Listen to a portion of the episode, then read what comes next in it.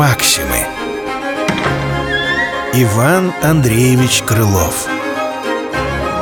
Пловец и море. На берег выброшен кипящую волной.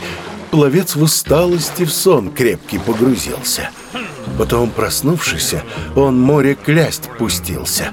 Ты, говорит, всему виной Своей лукавой тишиной маня к себе ты нас прельщаешь И заманя нас в безднах поглощаешь Тут море на себя взяв амфитриды вид Пловцу явяся говорит На что винишь меня напрасно? Плыть по водам моим не страшно, не опасно. Когда ж свирепствуют морские глубины, Виной тому одни Эоловы сыны. Они мне не дают покоя. Когда не веришь мне, то испытай собою.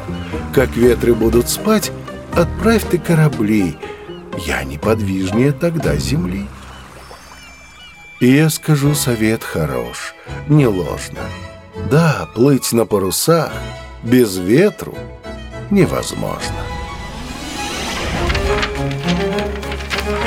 Максимы Иван Андреевич Крылов Ловец и море. Читал Денис Беспалый